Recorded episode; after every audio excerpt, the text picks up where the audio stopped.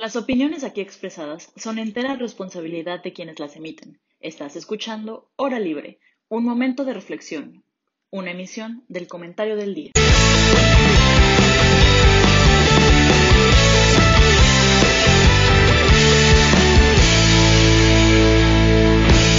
Hola a todos, muy buena tarde. Mi nombre es Emilio Aroche y estoy encantado de darles la bienvenida a una emisión más de Hora Libre. El día de hoy tendremos una mesa de opiniones y debate en torno al capitalismo y sus efectos en la actualidad. Y antes de empezar, quisiera saludar a mis compañeros. Ana Pau, ¿cómo estás? Muy buena tarde. Hola, Emilio, bienvenido. ¿Qué tal? Un poco distraída al principio, pero ya andamos al 100. Bien, bien, gracias. Este, Sergio, ¿cómo estás? Muy buena tarde. Hola, Emilio, ¿cómo estás? Bien, muy bien, gracias. Fer, muy buena tarde. ¿Qué onda, Emilio? Buenas tardes. Hola a todos. Pues me da mucho gusto saludarlos, pero pues creo que más gusto me va a dar escuchar sus opiniones. Eh, creo que este es un tema que pues, a menudo es muy recurrente y por eso pues creo que no hay, no hay mejor mesa para hablar de ello. Sergio, me gustaría especialmente comenzar contigo. Cuéntanos un poco sobre el capitalismo, qué es aquella figura tan controversial y sobre todo eh, cómo es que de ella emana una infinidad de ideologías políticas. Pues mire, Emilio, primero que nada tenemos que definir pues, cuáles son las bases del capitalismo, ¿no? Y pues este sistema surgió aproximadamente entre los siglos XVII y XIX. Y pues bueno, está basado en tres aspectos generales, que el primero es la propiedad privada de los medios de producción, la cual está en posesión de la clase alta o la clase burguesa. También está basado en el funcionamiento del libre mercado. Esta esta idea que todo economista tiene que ver en, primer semestre, ¿no? Y está fuertemente basado también en, el aumento del capital. Entonces, son como los tres aspectos fundamentales. Y bueno, pues si bien es cierto que el capitalismo ha, evolucionado a lo largo de, pues, de la historia, ¿no? La verdad es que el capitalismo del siglo XIX, de la revolución industrial, es muy diferente al capitalismo voraz del siglo XXI, que es el que tenemos hoy en día, ¿no? Sin embargo, es importante señalar que son estos tres factores los que siempre deben estar presentes. el capitalismo sin libre mercado no puede funcionar de buena manera. Igual el capitalismo sin propiedad privada, igual no promueve que haya inversión y que haya desarrollo, ¿no? Y pues obviamente también, como dice el nombre, pues si no está basado en el capital, no es capitalismo, ¿no? Y bueno, aquí vamos a hablar acerca de cosas buenas, cosas malas del capitalismo.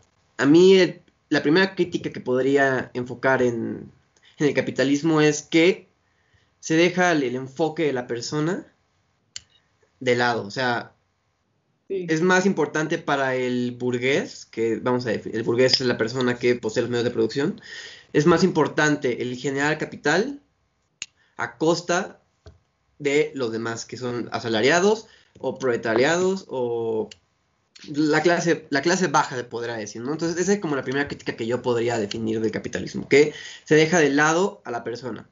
Hoy en día, pues, la verdad es que el capitalismo ha incluido más a este grupo de, los asalariados, si bien es cierto, debido a las diversas este, protestas socialistas, anarquistas, em, sindicalistas a lo largo del siglo XIX, ¿no? Si no hubiera sido puesto un movimiento, la verdad es que no sé si tendríamos un capitalismo hoy en día como en el siglo XIX, en el que literalmente las horas de trabajo eran 20 horas de trabajo eh, con una miseria de pago. Entonces, en eso hay que aclarar que la verdad es que el capitalismo ha mejorado un poco. Sin embargo, creo que todavía falta mucho por hacer, ¿no? Totalmente de acuerdo. Fer, ¿crees que puedas eh, explicar un poco más sobre esta idea que dijo Hayen sobre el capitalismo voraz?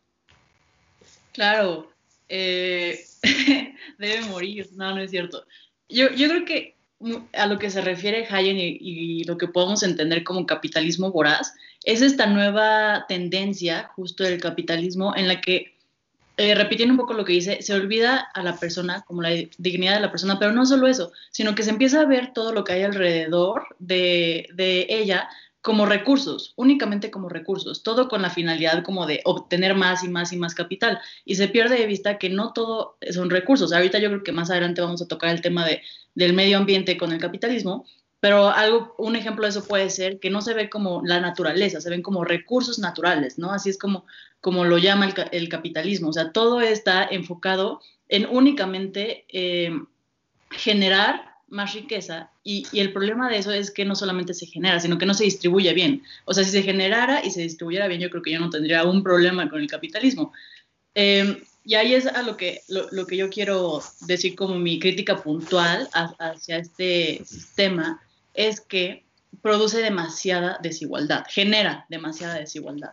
Eh, y aquí me gustaría decir una frase que, que, yo amo de Rousseau, que él dice, eh, la igualdad no significa que todos tengamos lo mismo, sino la, la misma riqueza, sino que nadie sea tan rico como para poder comprar a otro y que nadie sea tan pobre como para, como ten, para tener la necesidad de venderse.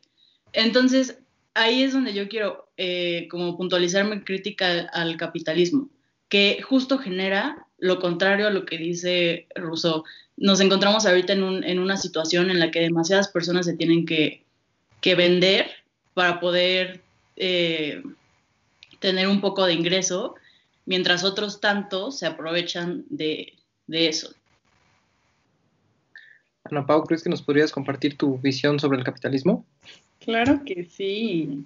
Oigan, yo estoy bien emocionada porque se los vengo diciendo desde que empezó esta reunión, así, estoy emocionada por el tema, porque creo que el capitalismo tiene dos caras de la moneda que se tienen que reconocer. Por un lado, la que vamos a estar discutiendo, bueno, la que se va a discutir de pues, forma mayoritaria por pues, la parte de esta mesa, que es la de sí, está horrible el capitalismo, pero también tienen como su parte buena que también le hablaremos más adelante, que algo de bueno tiene que tener esta cosa, ¿no?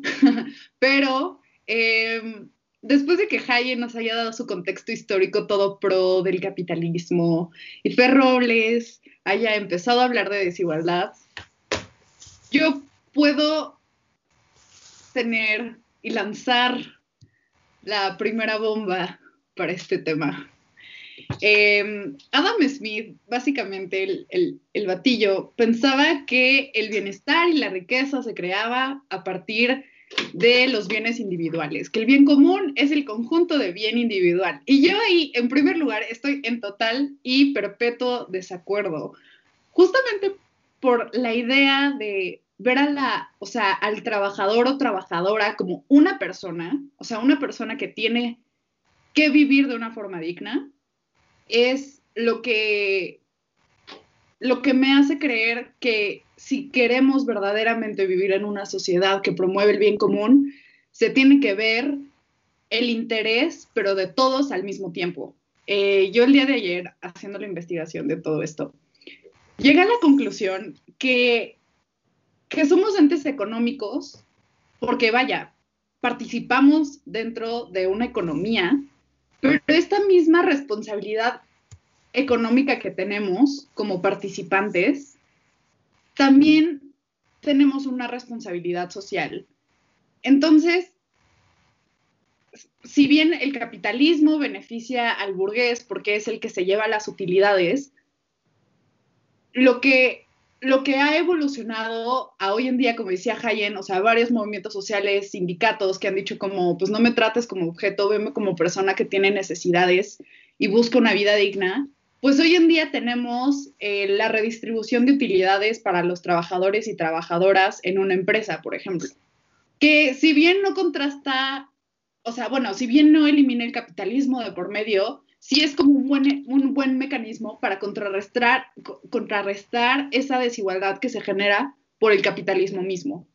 Ahora, eh, yo creo que por esta misma responsabilidad que tenemos, tanto económica como social, tenemos que voltear a ver las crisis que ha generado eh, el capitalismo y por lo tanto abordarlas de una manera pues más eficaz, porque pues sabemos que existe una crisis medioambiental, sabemos que existe una crisis de desigualdad y pobreza.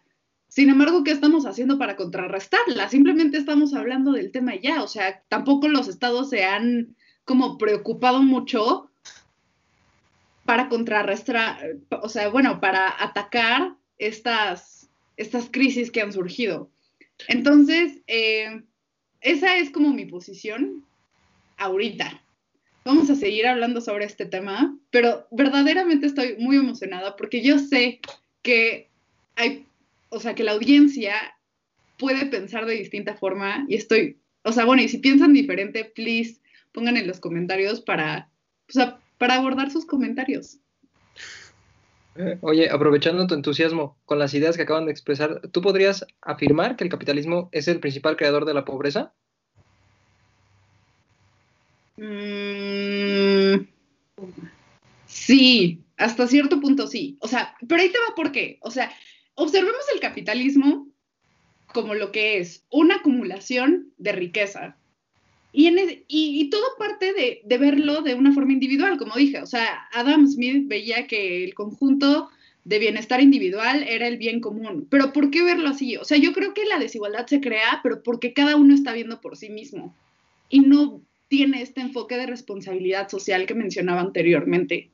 Entonces, creo que es más de una perspectiva, o sea, más allá de que el capitalismo en sí mismo sea el generador de desigualdad, es más la idea individualista que el capitalismo trae para que nosotros no tengamos esa responsabilidad social con los demás. Y eso es lo que genera desigualdad, porque, ah, pues yo heredé una fortuna de mis papás y pongo mi empresa, pero y parto desde un piso desigual respecto a las otras personas. O sea, el acceso a oportunidades en el capitalismo es muy diferente justamente por una visión individual de yo genero mi propia riqueza para mí y me importa si el otro no genera la suya por X situaciones. Yo creo que eso es lo que genera la desigualdad más que el capitalismo en sí mismo. Bien. Fer, ¿tú qué piensas sobre esta idea? Que el capitalismo es el principal creador de la pobreza. Eh, es complicado porque no, no sé si el capitalismo es el responsable. Lo que sí sé es que es la mala regulación de las autoridades eh, responsables del capitalismo. O sea, ¿a, a, a qué voy? O sea, yo creo que no, no, te podrá decir, sí, es completamente culpa del capitalismo, porque creo que hay sociedades que son capitalistas y que funcionan bastante bien y que no tienen los niveles de desigualdad que hay en otras. Entonces, yo, yo, yo diría que es más bien como la mala, eh, pues sí, la mala re regulación, los, los, las malas decisiones de las personas que tienen que manejar esta, esta situación. Pero sí creo que es gran responsable el capitalismo también. O sea, yo creo que una de las principales críticas, y no lo digo yo, también lo dicen los expertos en el tema como Joseph Stiglitz, que uno, uno de los grandes problemas del capitalismo es justo eso, la desigualdad, o sea, la desigualdad que produce. Entonces, sí, sí creo que es, es un conjunto entre la manera en la que este sistema funciona, o sea, que, que tiene que, que, ser así porque es justo su esencia, pero también la, las pocas reglas del juego que hay, o mejor dicho, que las pocas reglas del juego que hay benefician solamente a unos cuantos. Yo creo que ese es el, el problema. Hayen, me gustaría mucho escuchar tu opinión. Pues mira, yo no sé si el capitalismo sea eh, la principal razón por la que se genere la pobreza, pero lo que sí es verdad es que es la principal razón por la que se promueve la desigualdad, ¿no? Si bien es cierto que se defiende que, ay, sí, este, el pobre es pobre porque quiere y quién sabe qué tanto, ¿no? Y que, y que tú puedes, por ejemplo, que el capitalismo te permite tener movilidad social y poder hacer, pasar de ser un campesino a ser un empresario. Hay que ser realistas, eso es, eso es imposible, o sea, el 0.00001% de, de los casos, eso es verdad. El resto, si, si empiezas siendo asalariado, vas a morir siendo asalariado y probablemente tus hijos vayan a morir siendo asalariados y probablemente tus nietos también y así sucesivamente. Entonces, este, pues yo creo que, pues sí, como te digo, o sea, digo, y obviamente de la desigualdad viene la pobreza, ¿no? Aunque hay que aclarar que la desigualdad, pues igual, ¿no? O puede ser desigual, pero que todo el mundo tenga, pues, bastante riqueza, ¿no? Entonces, pues dirías, bueno, somos desiguales, pero todo el mundo tiene para un nivel de vida digno. Aquí no es el caso. Aquí todo el mundo somos di diferentes, sin embargo, pues hay unas personas que se están bueno, no iba, lo, lo iba a decir de una manera muy fea, pero que están tirados en su camastro en, en su mansión privada, mientras que hay otras personas que están trabajando literalmente todo el día para poder, este, para poder, este, ¿cómo se llama? Llevar pan a su casa. Y sin embargo, la persona que está tirada en su camastro es la que está generando mucha más riqueza, ¿no? Sí, nos podrían argumentar todos los procapitalistas. No, pues es que el empresario es el que invierte y no sé qué tanto. Pues sí, es verdad. sin riqueza, la verdad es que no puedes promoverlo. Sin embargo, sin el trabajador, ¿quién te va a redituar tu riqueza? Absolutamente nadie. Entonces, entiendo el punto de los procapitalistas que dicen, sí, no, porque si no hay empresario, pues no hay quien invierta. Pero también tienen que darse cuenta que no todo es el capital. También hay que tomar en cuenta el factor humano, o sea, ahora sí como ellos dirían, la mano de obra, ¿no? O sea, sin mano de obra no hay producción de capital, sin capital, pues no hay riqueza, sin riqueza, pues no van a tener sus mansiones, ¿no? Sí, exacto. Aroche? Es que tú no has mencionado nada, solo unas preguntas, pero verdaderamente quiero saber tú qué piensas. Y perdón, Fer, por interrumpirte. No, no, yo no quiero saber qué piensa Emilio, porque es el más liberal de nosotros pues yo, o sea, creo que al día de hoy me considero una postura bastante neutral, o sea, no, eh, no celebro muchas veces el, capitalismo por precisamente los problemas o las desigualdades que puede llegar a generar. Creo que todavía hay mucho camino por recorrer. Es, pues creo que al igual que todo, eh, que toda creación de, del humano es, es perfectible, no es perfecto. Creo que tiene sus, tiene, tiene bastantes áreas de oportunidad. Pero, por ejemplo, algo con lo que ustedes estaban hablando y que me llamó mucho la atención es que realmente eh, al hablar de capitalismo, y fue un poco lo que tocó Ana Pau, eh, el capitalismo, la pobreza, la desigualdad, tendemos muchas veces a victimizar a la sociedad. Creamos esta idea de que de ser la consecuencia de un sistema, pero pocas veces adoptamos un sentido de responsabilidad. ¿Ustedes creen, este, Fer, tú crees que exista un grado de responsabilidad social por parte de nosotros como personas y consumidores? Sí, yo creo que sí. Yo, yo la verdad es que creo que sí tenemos que ser más responsables en nuestro consumo, pero también creo que no es todo culpa de, de nosotros, sino que estamos ya metidos en un sistema en el que a veces se vuelve imposible no consumir.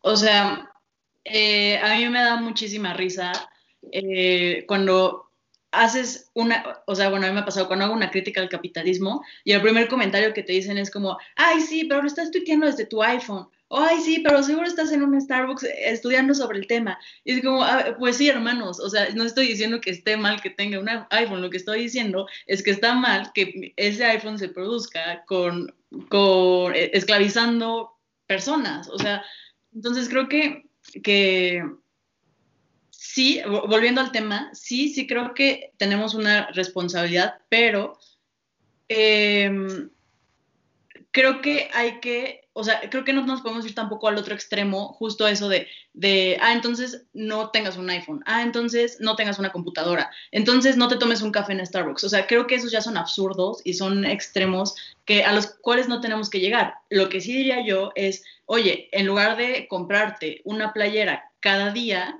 este, que, sabes que se produjo en un lugar de, mano de obra barata donde están explotando a las personas que la produjeron, pues cómprate una y cómprate la, siguiente hasta que de verdad la que tengas pues ya no sirva, ya no dé para más. O, o por ejemplo el tema de, de, los tenis, ¿no? O sea, yo la otra vez vi la, eh, en un tweet el caso de un, de un chavo popular de esos como influencers o no sé, de Estados Unidos, que tenía el mismo par de tenis, unos Nike eh, blancos, Nike blancos, ese mismo par tenía como 30 pares y decía que no los repetía, que le gustaba usar uno por día. O sea, ese, ese tipo de absurdos, sí es donde yo digo como, oye, sabes que sí es responsabilidad también de nosotros ser más conscientes y, y, y ser más responsables en nuestro consumo. No estas 30 pares del mismo zapato que aparte explotaron a personas para hacerlo, ¿sabes? O sea, cómprate unos y acábate esos. O sea, esa sería mi postura. O sea, yo creo que sí tenemos responsabilidad también, ya para concluir, sí tenemos responsabilidad, pero también estamos metidos en un sistema en el que tampoco podemos dejar de consumir. Entonces, mi solución sería consume, pero de manera responsable.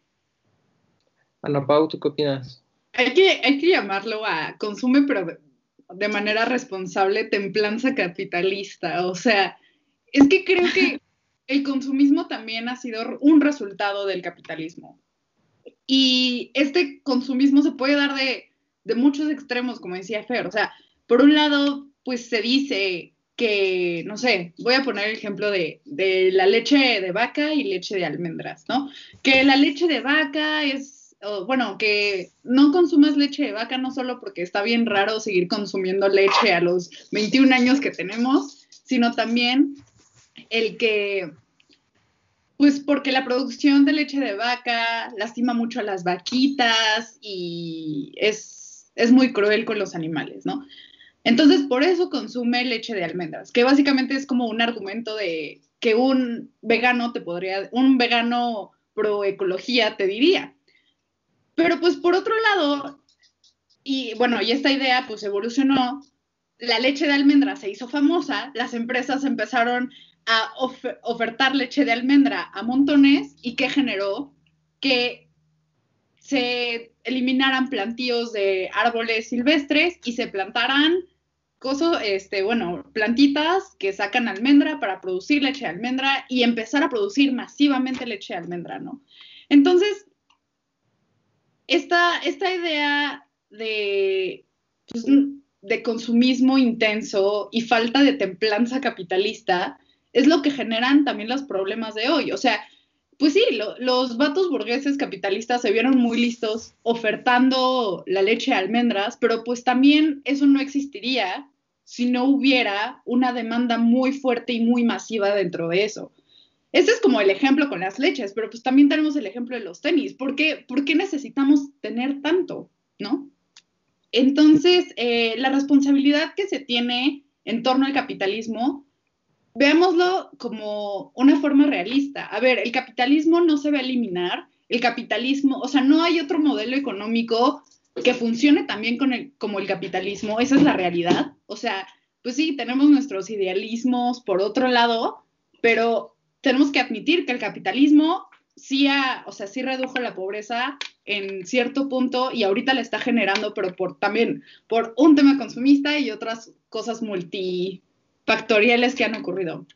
Pero mi punto es el siguiente ante esta realidad de no poder eliminar el sistema capitalista, lo que tenemos que hacer como sociedad es reflexionar al respecto. O sea, yo estoy totalmente de acuerdo con Fer en que tenemos que ser responsables, tenemos que, pues, o sea, pero ser responsables en nuestro consumo y en la implicación que tiene este consumo. O sea, yo creo que las ideas nuevas, tipo del fast fashion, de reflexionar sobre las prendas de ropa que compras en ciertas tiendas, que son las que este, no pagan impuestos, les pagan el peor salario a las personas que hacen la ropa, los explotan laboralmente. Creo que esas ideas nos están invitando a la reflexión. Entonces, ¿qué surge a través de esa reflexión y a través de esa idea de consumo responsable? Pues otro tipo de oferentes, por ejemplo, la ropa de segunda mano. Entonces, eh, creo que se ha dado las soluciones dentro del mismo sistema capitalista, se ha buscado como tapar esos hoyitos que luego puede haber. Pero sí, o sea, templanza capitalista al 100 amigos y amigas. Sergio, ¿tú qué opinas? ¿Somos consecuencias de un sistema o hay responsabilidad por parte de las personas? Pues mira, yo creo que es una mezcla entre ambas, porque ahorita Ana Pau mencionaba acerca de la leche de almendra y que fue una necesidad que, que ¿cómo se llama? Que ahora sí que el consumista, que, que el consumidor fue generando, pero yo la verdad no creo que el consumidor haya sido quien haya generado la necesidad.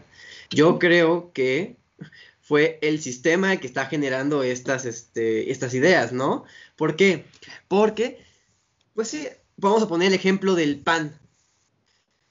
Desde que inició, desde que se tienen es, ¿cómo se llama? Desde que, que se tiene noción del ser humano, uno de los elementos básicos ha sido el pan, ¿no? Que viene del trigo. Hemos vivido a lo largo de literalmente cinco milenios, no, no, un poquito, no menos. Dos milenios y un poquito más, a lo mejor tres milenios, comiendo pan. Y ahora resulta que todo mundo es alérgico al gluten. o sea, qué, qué raro, ¿no? La, la verdad. Y luego, por ejemplo, la leche de almendra. Digo, yo sí creo que consumir leche, la verdad es que no.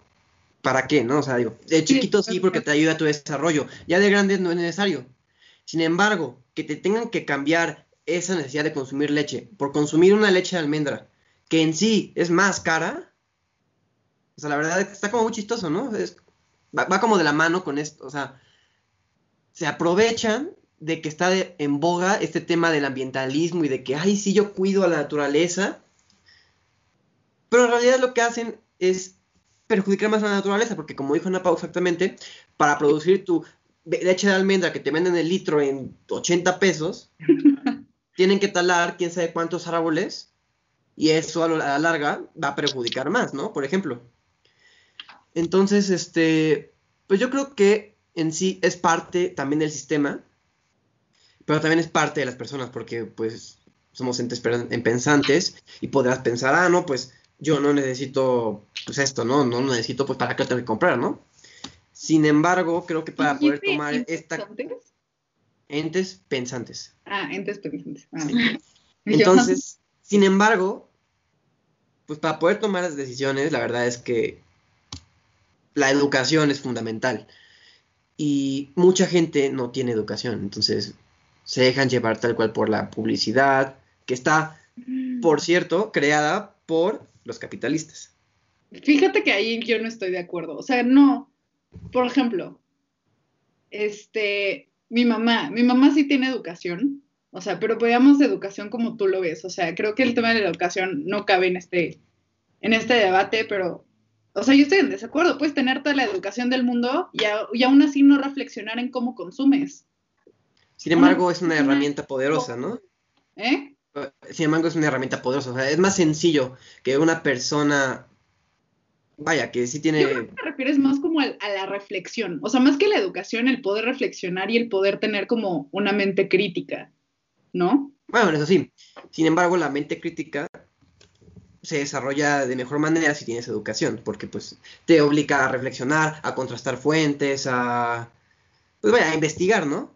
Es que yo también, yo, tampoco estoy de todo de acuerdo, perdón que te interrumpa, Callen, pero es que, o sea, concuerdo con Ana Pau, porque tan es así que el 1% de la población más rica es la que más consume, y, y partimos del hecho de que el 1% de la población más rica es la que más acceso a la educación tiene. Y tiene el 40% de la riqueza, aparte.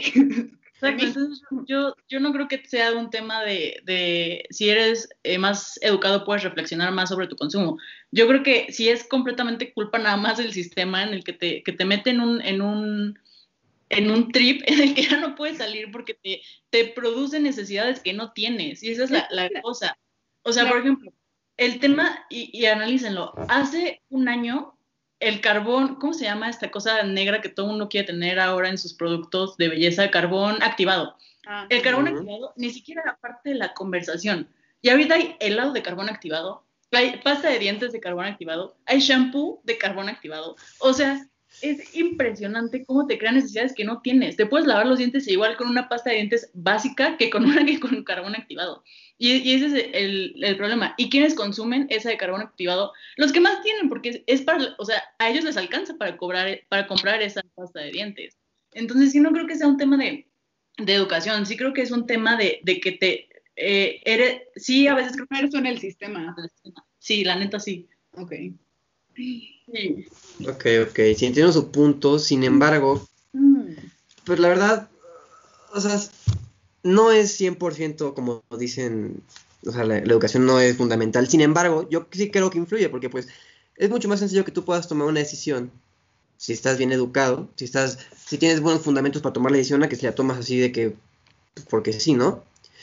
Ahora, tocando el punto dicen que el 1% de la población es la que consume más, pues también hay que estar enfocados en que este 1% de la población es la que ha ido moldeando la educación, o sea, ¿Qué es lo que se enseña por lo general en toda, en toda la educación básica? Que el capitalismo es bueno y que el comunismo es malo. Que el anarquismo es malo y que el libre mercado es bueno.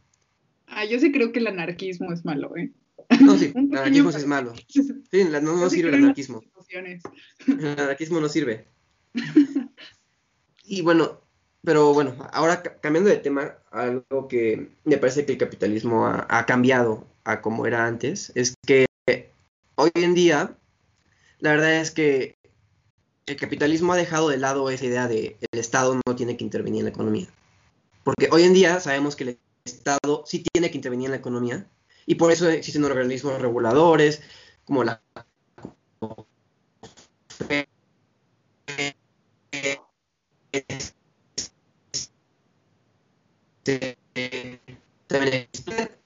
el funcionamiento de este libre mercado y que pues son un contrapeso, ¿no? En, pues vaya, en contra, vaya, de, ahora sí que de, de los capitalistas, ¿no? O sea, por ejemplo, si una empresa se quiere asociar con otra para formar un monopolio, pues ahí es donde entra, por ejemplo, la COFES y dice, oye, no puedo hacer eso. Entonces, creo que en ese sentido, el capitalismo ha ido evolucionando un poco hacia, lo, hacia algo mejor. Sin embargo, creo que falta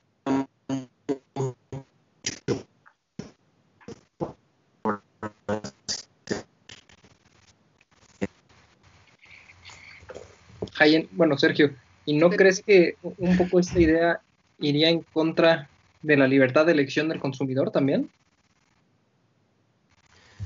Eh, ¿Cómo dijiste, Emilio? O sea, que esta, que esta idea que dices del, de que el Estado debe de regular eh, toda la economía, ¿no crees que se contrapone un poco con la libertad de elección del consumidor? No, yo no digo que tenga que regular toda la economía. Yo me refiero a que tiene que regular los abusos personas que, pues, sí, obviamente, si tienes más productos para elegir, obviamente va a bajar el precio, la calidad va a mejorar. En ese caso, entonces, si, por ejemplo, se fusionan Pepsi con Coca-Cola, imagínate cómo va a ser, o sea, digo, Coca-Cola la verdad es que es la que más se vende, y Pepsi, pues, yo creo que es el segundo lugar, ¿no? Entonces, imagínate que se fusionan, o sea, yo creo que más del 95% del mercado estaría en manos de una empresa. Por lo tal, fungiría como monopolio, subirían los precios, bajaría la producción, bajaría la calidad, y eso no le conviene al, obviamente, al consumidor, ¿no? Ahí es donde tiene que entrar el Estado en garantizar, pues, como te dije, el correcto funcionamiento del, del mercado, ¿no? Obviamente hay veces en las que el Estado no tiene por qué intervenir, ¿no? Y hay veces en las que el Estado tiene que intervenir totalmente debido a, pues, a estas fallas del mercado, ¿no? Sin embargo, pues, pues como te dije, no estoy totalmente de acuerdo con que todo, o sea, que el Estado regule todo. Sin embargo, sí es necesario que el Estado interactúa en la economía. Yo estoy de acuerdo con eso. Contrario a como se pensaba a inicios del siglo XIX. Yo estoy de acuerdo. O sea, el problema no es que haya competencia y que el consumidor no tenga la libertad, que, que el consumidor tenga la libertad de elegir entre muchas marcas. No, ese, ese, ese no es el tema. El tema es que a partir del capitalismo surgen los monopolios. Por esta misma idea de acumulación de capital, o sea, si una empresa empieza a generar capital masivamente, va a ser la primera empresa en poder expandir su poder de mercado a través de prácticas monopólicas relativas. Entonces, así es como se pueden generar los monopolios y donde, y yo estoy totalmente de acuerdo con Hayen y Fer lo mencionaba al principio, donde el Estado tiene que intervenir para que incluso dentro de la competencia económica pueda haber un piso parejo. O sea, porque si no hay un piso parejo en la parte económica, no va a haber un piso parejo en la parte social. Entonces, el Estado tiene que regular y lo ha hecho, o sea, ha, regulado en forma económica como también ha regulado de forma social.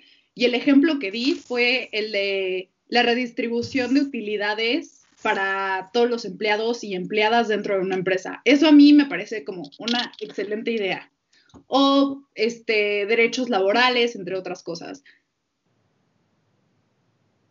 Ya.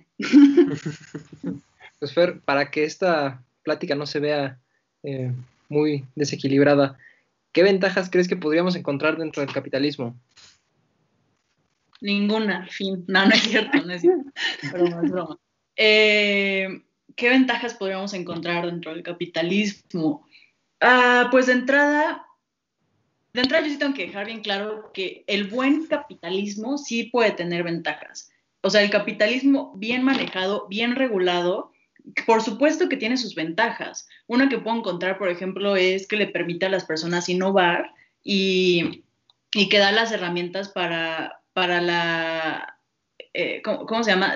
Pues, sí, para, para innovar, para eh, una mayor un mayor desarrollo tecnológico que a, la, que a la larga facilita la vida de las personas. Creo que eso es bastante, bastante bien, o sea, y que, y que finalmente tampoco, eh, como si tampoco se interpone a la libertad de las personas. Y creo que eso es algo que destaco del capitalismo. O sea, al final aquí la, la persona es, es libre y creo que es, es lo más importante de esto.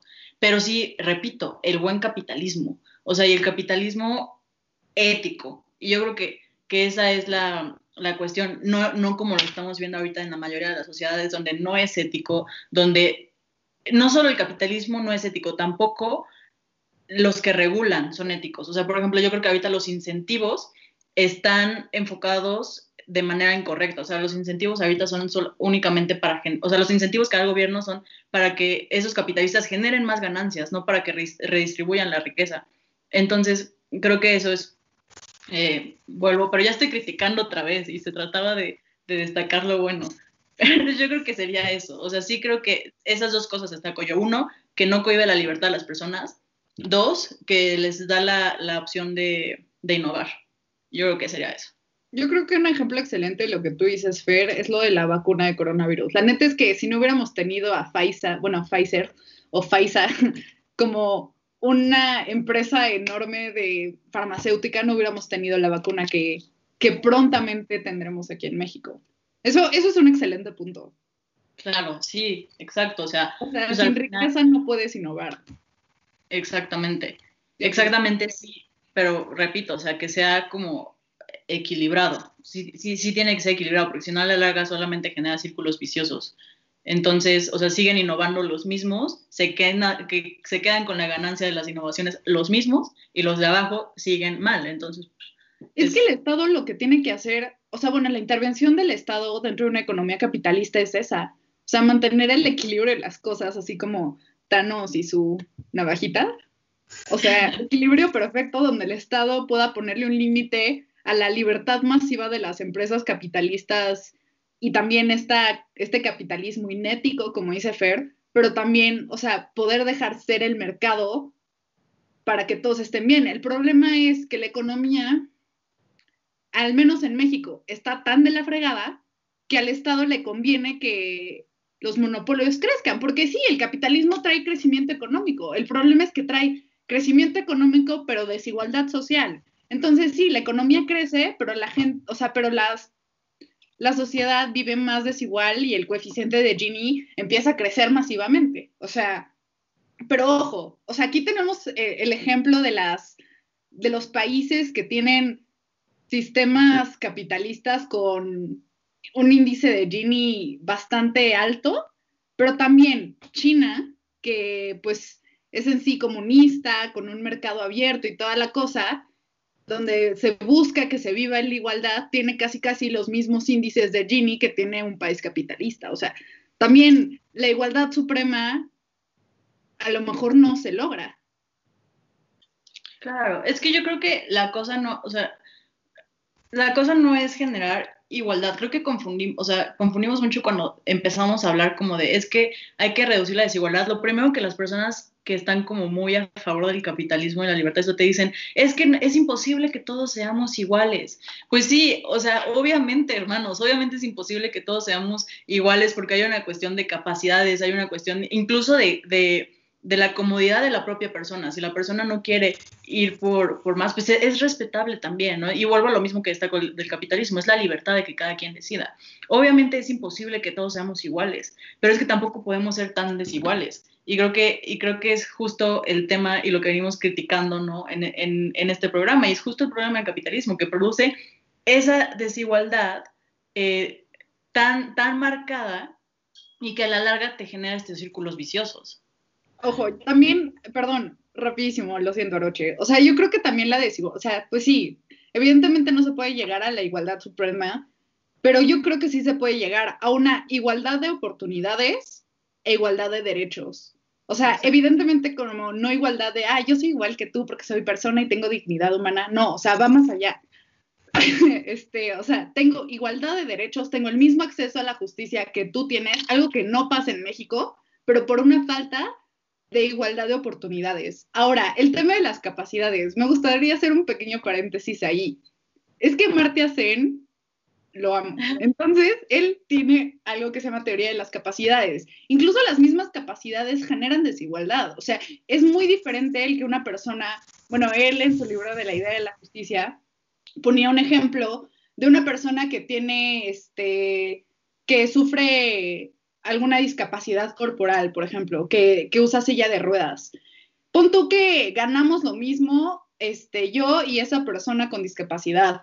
Sin embargo, el ingreso neto que al final va a tener se va a disminuir porque la otra persona, por una falta de una capacidad motriz, eh, pues va a tener que disminuir su ingreso por comprarse una silla de ruedas, por ir al médico más seguido. Entonces, como que ahí parte del Estado también es poder garantizar que aún con esa desigualdad por capacidad que pueda tener una persona, se pueda buscar la forma de tener un piso parejo y boom, viene el seguro social. O sea, se han hecho tantas cosas para contrarrestar el capitalismo voraz que simplemente tenemos que voltearlas a ver y hacerlas mejores. O sea, el Insabi, por ejemplo, se me hace una, o sea, una forma muy mala de voltear a ver eso ¿sabes? O sea, el, el seguro popular sí, súper chido, pero no lo hagas tan ineficaz. O sea, hay formas, simplemente nos estamos quedando cortos en hacerlas mejores. Yo, yo quiero escuchar rápido a Sergio, que no, no le han dejado hablar tan, tanto. Vamos, quiero escuchar sobre, so- precisamente sobre esta idea que tocan la Pau del acceso a, a, la, a la igualdad. ¿Tú crees que va a ser un problema eterno con el que va a luchar el capitalismo o crees que con la ética se podría cambiar? Híjole, es que es muy complicado eso, la verdad, porque, mm, o sea, el capitalismo es un sistema que funciona con base en la desigualdad, hay que decirlo, las cosas, hay que decirlo y se dijo, ¿no? ¿Cómo es el meme? Bueno, Tenía Sí, que- total. Tenía que decir y se dijo, es un sistema que funciona con base en la desigualdad, como les dije al principio del, del ¿cómo se llama? Del, del programa. En el momento en el que deja de haber desigualdad, la verdad es que la eficiencia del capitalismo disminuirá considera- considerablemente, ¿no? Entonces, se puede trabajar para tratar de reducirla, sin embargo, nunca se va a llegar a hacia de que todos somos este, iguales, ¿no? O sea, como está diciendo Ana Pau, la verdad es que no solo se trata en el tema económico, sino también en el tema, como les había dicho, la educación, en el tema de capacidades, en el tema de... Pues sí, sea, la, sim- la simple religión también te puede condicionar, o sea, son muchos aspectos que, que evitan que seamos iguales, ¿no? Y bueno, yo nomás quería decir que, o sea, yo el principal aporte que le veo al capitalismo, que diría, bueno, sin el capitalismo la verdad es que no hubiéramos llegado a esto, es que el capitalismo trajo un progreso muy acelerado. O sea, es impresionante que en la revolución industrial se haya logrado tales cantidades de inventos que hayan maximizado la, o sea, el producir a gran escala para todas las personas. La verdad, eso es algo que algo de, digno de reconocer. En lugar de que hicieras un, o sea, por ejemplo, el telar, ¿no? El, el telar y la máquina para, para coser. O sea, antes hacías un suéter en un día. Después de eso, hacías un suéter en 10 segundos. O sea, la verdad es que se maximiza increíblemente el tiempo. Sin embargo, eso trajo a la larga todos los problemas que hemos hablado de desigualdad, de acumulación de riqueza, de explotación. Pero, quitando de lado esos problemas, yo creo que sí ha traído mucho progreso.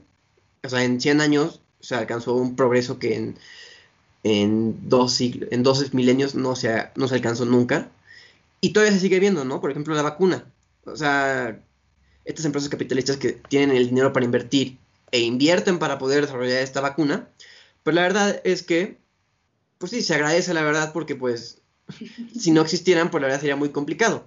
El problema viene cuando llega la hora de sacarlo de mercado y querer venderlo y querer exprimirle eh, ahora sí que el máximo beneficio al, al consumidor para poder este, quitarle lo- ahora sí que el excedente, ¿no? Pero eso es harina de otro costal, como se diría coloquialmente. Es que a mí me gustaría decir algo aquí que eh, chance nos va a poner un poco filosóficos, pero estoy súper de acuerdo con Sergio, o sea, sí, sí es algo destacable del capitalismo, pero también me, me surge como la, la duda, la chispita de, ok, el progreso, sí, qué padre, pero ¿a costa de qué? O sea, a costa de la dignidad de millones de personas humanas también está cañón. O sea, es- o sea, ¿por qué estuvimos y estamos dispuestos a pagar el costo de, de esa, ¿cómo, cómo decirlo? O sea, por, por el progres- progreso, ¿qué estamos poniendo en juego, no? O sea, a mí sí me, me, me causa como mucho... Es que es una visión muy utilitaria la que tiene el capitalismo, justamente por esta idea individualista que surge del bien común. O sea, somos la suma individual, o sea, el bien común es la suma del bien individual. Y no es así, o sea, yo insisto, no es así. Y por eso surgen estos problemas y por eso surge esta idea utilitarista de progreso para todos, pero medio, eh, no se dice mediocridad, se dice... Meritocracia. No, no, no, no, miseria para... Ah, miseria. Entonces, como que yo creo que de ahí surge esta idea utilitarista que tú mencionas, Fer, por una fundación del capitalismo a través del individualismo. Y eso, amigos y amigas que nos escuchan, tenemos que olvidar por siempre. No podemos ser tan individualistas. Hay que luchar por el bien común todos y todas. Sí, e, exacto. Y es que también, ay, perdón, Emilio. No, no, no, adelante, adelante. Ah, no, que, que también eh, dentro de ese tema, o sea, en ese sentido, también está cañón. Sí, y, y, tú, y tú mencionabas esa idea, Ana Pau, ayer, que si el capitalismo se puede evitar o simplemente es como inherente al ser humano, porque pues nosotros como seres humanos también somos egoístas y todo el tiempo queremos más. O sea, y eso es, y eso es real. O sea, no creo que haya una persona en el mundo que me diga que no quiere tener más. O sea, se me haría... Somos egoístas por naturaleza, pero ahorita lo discutimos, termina, perdón. no, a mí, a mí se, me, se me da poco real que una persona diga, ¿sabes qué? No, yo, yo no, yo la verdad es que no quiero más. O sea, creo que sí es inherente a la persona. El, problema es, o sea, y ese es otro problema que me causa el capitalismo, que tal vez ni siquiera eh, se puede erradicar porque es parte de nosotros. O sea, el capitalismo es el reflejo el, sistema que refleja la esencia del ser humano al final, entonces también está cañón. Qué fuerte, fue. Qué triste. Qué duro. Yo no creo, yo no creo que sea, o sea, el capitalismo una inherente, bueno, no, a lo mejor sí es inherente, o sea, a lo mejor el capitalismo surge como una respuesta natural al trueque, por ejemplo, pero no creo que el ser humano sea egoísta por naturaleza. Ese es otro tema, no, no voy a justificarlo ahorita porque creo que necesitamos tocar más temas, pero el, el capitalismo yo creo que simplemente es una respuesta económica ante la ineficiencia del trueque. Punto.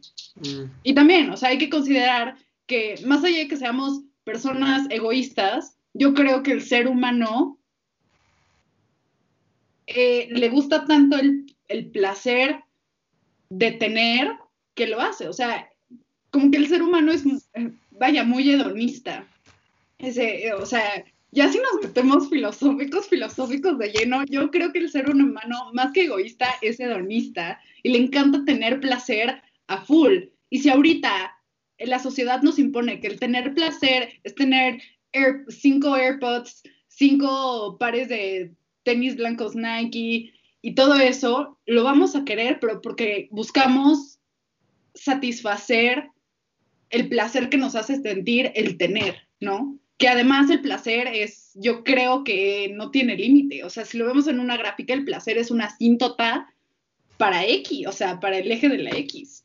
Y así, al infinito y más allá. ¿Pero no crees que eso volvería a caer en la responsabilidad del consumidor? O sea, en el hecho de que cada persona a fuerzas quiera eso. Totalmente. Seamos responsables, templanza capitalista. Entonces, ¿tú crees que ya no sería la parte por parte del sistema, sino sería por parte de los consumidores? No, es el sistema, es el sistema. El sistema te lleva a eso, pero porque el sistema es inético. O sea, bueno, no sé si, no sé si se diga inético, pero como decía Fer, o sea, se necesita un capitalismo ético. Se necesita un capitalismo ético que aparte esté balanceado por un Estado que limite el sistema intenso que se puede ir como hilo de media hacia ser sumamente inético y que le valga y utilitarista. ¿Pero te lleva eso o lo estás justificando con eso? Porque creo que también a veces es más fácil decir somos consecuencia de un sistema que de verdad ponernos a pensar. Es que nosotros también formamos parte del sistema. Entonces, o sea, si nosotros fuéramos independientes del... O sea, el sistema capitalista no funciona sin las personas. Entonces, por eso yo puedo afirmar que el sistema en sí mismo, en el cual nosotros formamos parte y sin ese no existe, es un sistema que nos lleva a ser hedonistas, consumistas y ser inéticos en nuestra forma de consumir dentro de este sistema. ¿Qué piensas? Te veo, te veo muy concentrado. Ay, pues es que Ana Pau, o sea, yo, ahorita que dijo Ana Pau lo del trueque, a mí me puso a pensar porque, pues sí, o sea, yo creo que el capitalismo lo único que hizo fue, o sea, modificar la forma en que, o sea, por ejemplo, antes el trueque se daba entre, por ejemplo, pues sí, no, obviamente entre un producto y otro. El capitalismo lo que hizo fue hacer que el trueque se diera entre el tiempo de una persona y entre, ¿cómo se llama? Y una remuneración, ¿sabes? O sea, yo creo que lo único que hizo fue cambiar el trueque de, ahora sí que un trueque físico a un trueque, o sea, que involucrara más que solo productos, ¿no? O sea, que te involucrara tu tiempo, tu, tu, o sea, que tú invirtieras tiempo para poder generar riqueza, ¿sabes? Porque antes, pues sí, o sea, podías tú consumir tus propias cosas y quedártelas, pero con el capitalismo lo que haces es das parte de tu tiempo, o sea, le das plusvalías a tu, al, ¿cómo se llama? o sea, hablando de la plusvalía, pues, o sea, le das este, ese como valor no monetario al producto, ¿no? Que antes no existía. Y, pero pues sí, o sea, y están hablando acerca, acerca de la ética en el capitalismo y, pues si retomamos lo que dijo Adam Smith, no hay bien común, o sea, es el bien individual de cada quien. Y el bien individual de cada quien, o sea, ¿tú crees que el carnicero, o sea, así lo decía Adam Smith, ¿tú crees que el carnicero va a producir carne porque va a decir, ay, yo quiero que todos coman y, estén, y obtengan proteína? No, el carnicero dice, yo quiero vender porque yo quiero dinero. Y la persona que va a comprar la carne no va y dice, ay, le voy a comprar carne porque es mi amigo. No, voy a comprar carne porque tengo hambre y quiero satisfacer mi necesidad. Entonces, esta interacción entre el egoísmo es lo que produce el bien común. O sea, yo, yo sigo en desacuerdo, pero es un excelente punto el que la gente consume por necesidad, por ejemplo. O sea, el de la carne. O sea, yo consumo carne porque necesito proteína y también la otra parte. Creo que me deja mucho que pensar, Jayen. Digo, eso es lo básico. Obviamente ya cuando te dicen, este, ah, pues el iPhone, o sea, no es algo que necesites, ¿no? Entonces dices, ah, bueno, ahí ya es decisión de cada quien, ¿no? Pero por, lo menos en productos básicos, por ejemplo, en comida, en todas esas cosas, yo creo que sí ahí aplica de que, de que cada quien busque su bienestar, sin importar el, de los demás. Actualmente se ha ido modificando eso con esto, esta onda del ecologismo y todas esas cosas, pero todavía queda mucho por hacer, yo creo un, poco tocando ese tema, porque recuerdo que ayer estuvimos eh, debatiendo un, rato eso. De, verdad, o sea, ¿creen que haya, este, que si haya una cultura, de cierto modo, progresista a cuidar más, más la ecología? Porque es lo que decíamos, ¿no? Por un lado estamos que cuidamos el ambiente y que ya reducimos menos, pero a la vez eh, somos consumidores de muchas otras cosas en una gran medida. Eh, probablemente, como dicen los tenis, no creo que un vegano necesite tantos tenis, ¿no? Entonces también vuelve a afectar. Entonces, eh, pues, ¿qué, qué o sea, ¿cómo, ¿cómo, describirían ustedes la relación del capitalismo con el medio ambiente? Ah, yo creo que terrible, la verdad. O sea, y, y no solo lo digo yo, lo dicen los datos. O sea, la ah, ciencia. lo dice la ciencia. O sea, eh, hace poco Oxfam acaba de sacar un. Una investigación que realizó sobre las emisiones de carbono y el resultado de esa investigación fue que el 1% eh, más rico del, mundo emitió el 50% de las emisiones de carbono más que el 50% de la población más pobre. O sea, entonces sí creo que hay una relación directa que demuestran los datos sobre las grandes industrias, las grandes empresas y la afectación al medio ambiente. Este, también, por ejemplo, de, ese, de, al año creo que es 1.2% suben esas emisiones de carbono. Y de ese 1.2% que suben, China es responsable del 24% y Estados Unidos del 17%. Y, da, y también coincide con que de esos, de esos porcentajes de cada país son las grandes industrias las que los producen.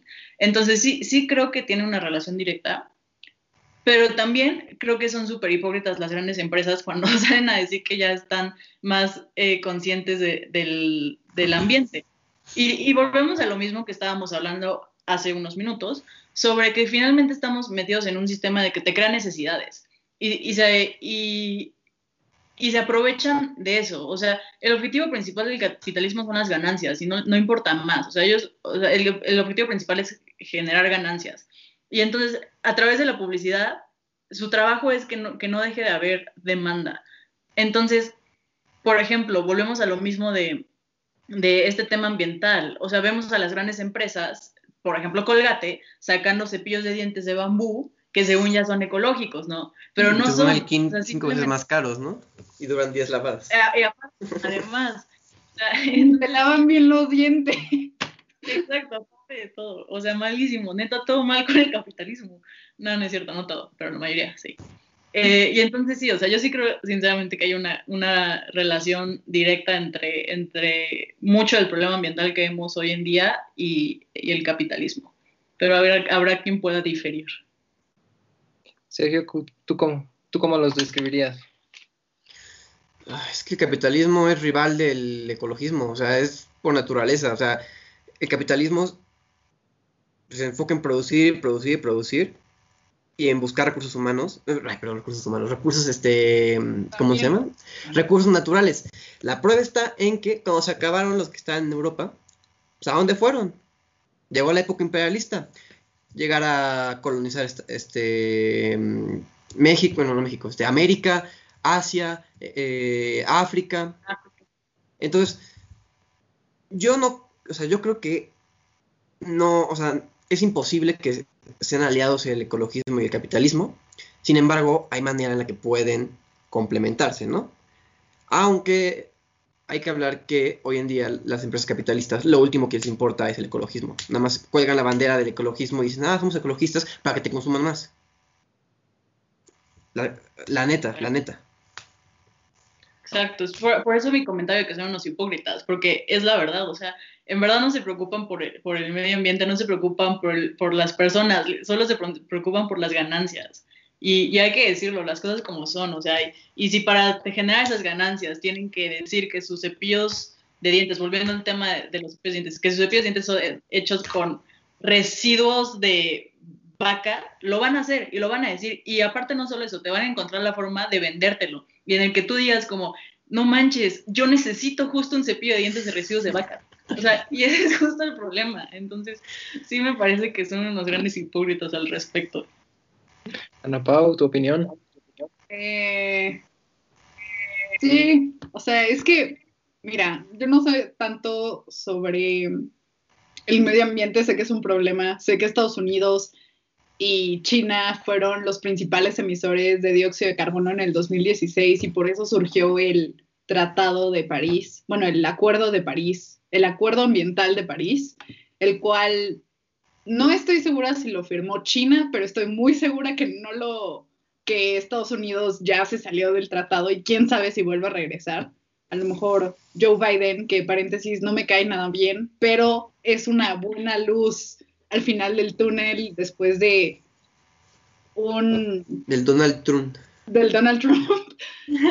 o sea, eso sí también le puedo dar a Joe Biden. Este, puede, puede ayudar. Sin embargo, ¿qué se, okay, ¿qué se puede hacer ante una sociedad capitalista y que aparte tiene problemas de medio ambiente? Yo creo que la opción sería optar por otras medidas de energía así, o sea, sí, creo que esa es la opción. Sabemos que vivimos en un sistema capitalista que aparte produce muchísimo y que genera cantidades y toneladas de dióxido de carbono. ¿Qué podemos hacer al respecto? Optar por otras energías renovables y limpias. Por ejemplo, la energía nuclear. Yo soy fiel creyente que la energía nuclear es el futuro, más allá de las energías renovables de ventiladores gigantes. Y así. La eólica, sí. Eso, gracias. Pero yo creo que hay otras formas para contrarrestar un hecho que se va a quedar por siempre jamás, que es la producción masiva de cosas, eh, bueno, de bienes y servicios, bueno, de bienes, y por lo tanto, ¿qué podemos hacer? Optar por energía nuclear o incluso energía, o sea, renovable, que es la que yo no estoy tan a favor, o sea, si me dan a elegir entre energía nuclear y energías renovables, elijo siempre la nuclear. Creo que, wow, o sea, es el futuro. Pero, insisto, o sea, como dije, como dije hace como varias intervenciones, hay que aprender a voltear a ver cosas que funcionan y que pueden ayudar a contrarrestar el capitalismo voraz e inético. pues la verdad, o sea, me encantó escucharlos. Eh, lamentablemente ya se nos está acabando el tiempo, entonces, eh, pues me gustaría empezar a escuchar sus conclusiones sobre la plática de hoy. O sea, así, si con algo se tuviera que, quedar la persona que nos está escuchando, o sea, ¿con, con qué se quedaría? ¿Hayen? Pues primero que nada, que el capitalismo de antaño no es lo mismo que el capitalismo hoy en día tiene, la, tiene las mismas características, sin embargo ha ido evolucionando conforme a, a las necesidades, ¿no? De, ahora sí que de, de lo que requiere el ambiente. Sin embargo, pues es lo que hay, la verdad, o sea, se han tratado de implementar varios sistemas, pero pues ninguno ha resultado y pues el que ha resultado hasta ahorita es el, eh, pues este modelo, ¿no? Entonces, pues por el momento, pues trabajar por, ahora sí que todas las cosas malas que hemos hablado, tratar de reducirlas. Es lo, que, lo que primero que podemos hacer, ¿no? Porque cambiar el modelo, la verdad es que se pinta muy difícil. Ya se ha hecho. ya eh, se, puede, contar con los dedos de las manos. Y la verdad es que no resultó como se esperaba, ¿no? Y lo poco que resultó, lo estamos viendo con China, que es un tipo capitalismo de, de Estado, ¿no? Entonces, trabajar con lo que se tiene y tratar de, pues sí, así que las cosas malas del capitalismo, quitarlas y tratar de sustituirlas por cosas buenas. Yo lo veo muy difícil, pero se puede empezar por algo, ¿no? Fer, ¿con qué nos deberíamos de quedar? Pues creo que con lo que nos deberíamos de quedar es más con una reflexión personal. A ver, el capitalismo va a estar ahí, como lo dijimos en el programa, es, es el sistema que mejor ha funcionado, pero sí creo que somos personalmente responsables de no cegarnos ante, lo, ante las deficiencias que tiene. Somos responsables de darnos cuenta que sí funciona, pero también genera mucha desigualdad. No podemos ser indiferentes ante eso. Creo que también es bien importante quedarnos con el tema del, del consumo responsable, como dice Ana Pau, de la templanza capitalista, no me acuerdo cómo lo bautizó, este, pero somos responsables de, de, de ser eh, mejores que mejores cada día en ese tema del consumo. Es muy difícil porque también como lo discutimos en, esta hora, pues finalmente estamos en un sistema en el que nos obliga a consumir, sí, pero hay que cada día intentar consumir lo que necesitemos y lo que de verdad necesitemos, no, no las necesidades que, que nos crean. Entonces yo, yo creo que nos podemos quedar con eso. Al final, el capitalismo ha demostrado que funciona pero no hay que ser indiferentes tampoco ante los problemas que, causa. Yo, yo, esa sería mi, reflexión final. Ana Paula, cerramos contigo. Mm, mi primera intervención estuvo direccionada a que somos entes económicos y tenemos una responsabilidad, vaya, económica, pero también tenemos una responsabilidad social. Nuestra responsabilidad económica, como ya sea como alguien que emplea a personas, o alguien, que, es empleado, es, que, bueno, para, que, para, el que emplea, buscar proporcionar derechos a sus empleados. Si tú eres una persona, que cuenta con asistencia doméstica en tu casa, pues búscale proporcionarle el ¿no? O sea, ese es un ejemplo de cómo tú puedes emplear a otra persona, pero también poderle darle una, dignada o un seguro popular. Pero también nosotros como alguien que es empleado y tú como trabajador o trabajadora que eres asalariado, como dice Hayen, y tú vas y participas en la economía comprando bienes o servicios, hazlo de la forma más responsable. Todos y todas tenemos una responsabilidad económica como también tenemos una responsabilidad social. Y no hay que olvidar que el bien común se, se construye de forma común, no de forma individual. Esa es mi reflexión. Yo insisto que el bien común se construye de forma común porque el individualismo ha traído muchas cosas malas para nuestros tiempos. Entonces hay que voltear a ver ese lado de la moneda y decir, bueno, si yo estoy bien, ¿por qué estoy bien? Reflexionar sobre nuestros privilegios y a partir de ahí poder decir, ah, bueno, ¿cómo puedo yo con responsabilidad social, cómo puedo participar en una sociedad que busque la igualdad de oportunidades, derechos laborales, o sea, todo, todo cabe en, en la responsabilidad social y económica en aras del bien común. Esa sería como mi conclusión. Muy bien, pues yo la verdad les quiero agradecer bastante por la plática de hoy. Ha sido muy enriquecedora, pero sobre todo bastante reflexiva. Eh, reflexiva, eh, reflexiva. De igual manera, quiero agradecer a todos los que nos acompañan. Recuerden escucharnos todos los jueves a la una y media de la tarde eh, con cualquiera de las dos mesas. Nos pueden encontrar en flow.page diagonal hora libre. También recuerden que los martes a las 6 de la tarde se transmite Voces Universitarias. No se pierdan sus transmisiones en flow.page diagonal comentario del día. Eso sería todo por nuestra parte y en nombre de la mesa les mando un saludo y un fuerte abrazo. Hasta la próxima.